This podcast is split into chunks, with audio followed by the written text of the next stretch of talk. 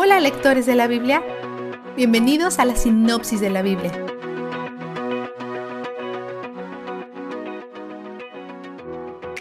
Los cananeos creen que pueden hacer que las cosas existan con solo decirlo.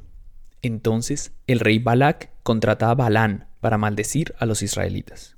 Pero Dios le da a Balán una palabra para hablar de Israel y para disgusto del rey Balac es una bendición. Así que el rey dice, vamos a echarles un ojo desde un ángulo diferente.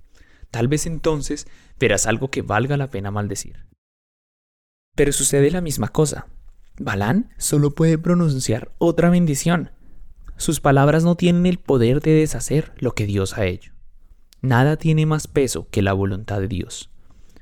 No es solo que Balán solo sabe eso ahora, sino que a través de esta experiencia abandona su hechicería y en vez de eso aprende a buscar el rostro de Dios.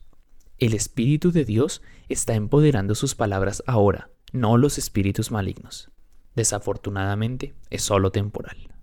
El rey Balak aún no está satisfecho. Entonces dice, intentemos esto de nuevo, pero esta vez no digas nada bueno o malo. Nuevamente, Balán declara una bendición y de hecho, sus palabras son aterradoras para Balak, porque lo pintan como una futura víctima. Devorará a las naciones hostiles, a sus adversarios y les partirá los huesos en pedazos. Esta tercera bendición termina con las palabras que Dios habló a Abraham hace 700 años atrás. Benditos sean los que te bendigan, malditos sean los que te maldigan. Esto al final significa que Dios está pronunciando una maldición sobre el rey Balak. Lo que él buscaba se volvió en su contra. Balak Está furioso, pero también impotente. Ha negociado, manipulado, detenido y amenazado. A pesar de todos sus intentos, la construcción del altar y el sacrificio de animales, Balak no puede cambiar el plan de Dios. A pesar de todo lo que cueste, en frustración y esfuerzo, empeñarse de todas formas da como resultado la voluntad predeterminada de Dios. Después de ser reprendido por su trabajo, Balán da un último oráculo sobre Israel, resaltando algunas futuras victorias militares. Mientras tanto, el pueblo está en idolatría, naturalmente.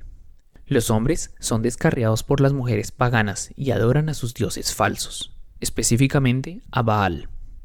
Después descubrimos que Balán está detrás de todo esto, maquinando y aconsejando a Balak para que use a estas mujeres para atentar a los israelitas a la idolatría, probablemente en un esfuerzo por hacer que Israel pierda su bendición.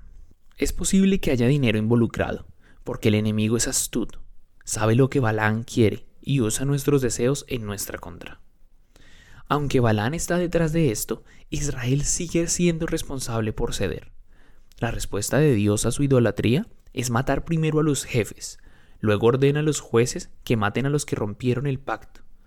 Están a punto de entrar a la tierra prometida, y Dios no quiere que lleven esta impureza ahí.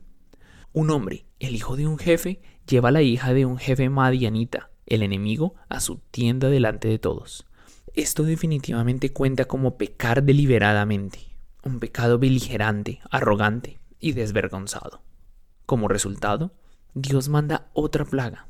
La gente está muriendo a diestra y siniestra. Finés, el nieto de Aarón, probablemente recuerda lo que su abuelo hizo cuando esto pasó antes, cómo intervino, sacando incienso, deteniendo la plaga. Entonces Fines toma una lanza y los atraviesa a ambos y la plaga se detiene, pero no antes de que 24.000 personas mueran como resultado de la idolatría. Dios honra a Finés por su ira justa, por su alta visión de la santidad de Dios. Dios ordena a Israel que derribe a los madianitas. No se puede dejar a Israel solo ni un minuto, o sus corazones se vuelven hacia los falsos dioses. Yahvé quiere más para ellos. Vistazo de Dios. Cuando Dios habla de Israel a través de las palabras de Balán, suena como si llevara puestos lentes de color rosa. Dios dice cosas como, Él no ha notado iniquidad en Jacob, ni ha visto maldad en Israel. La palabra iniquidad casi siempre se traduce como desgracia, injusticia o maldad. Y la palabra maldad tiene posibles traducciones similares, por lo que este verso podría leerse como Dios no ha notado la injusticia de Jacob ni ha visto perversidad en Israel. Dios ha visto estas cosas en ellos.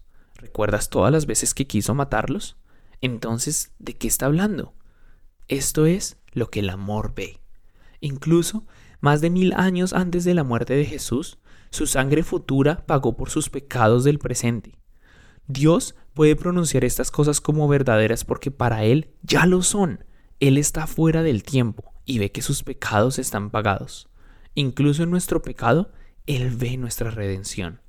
Él es donde el júbilo está. La sinopsis de la Biblia es presentada a ustedes gracias a D-Group, estudios bíblicos y de discipulado que se reúnen en iglesias y hogares alrededor del mundo cada semana.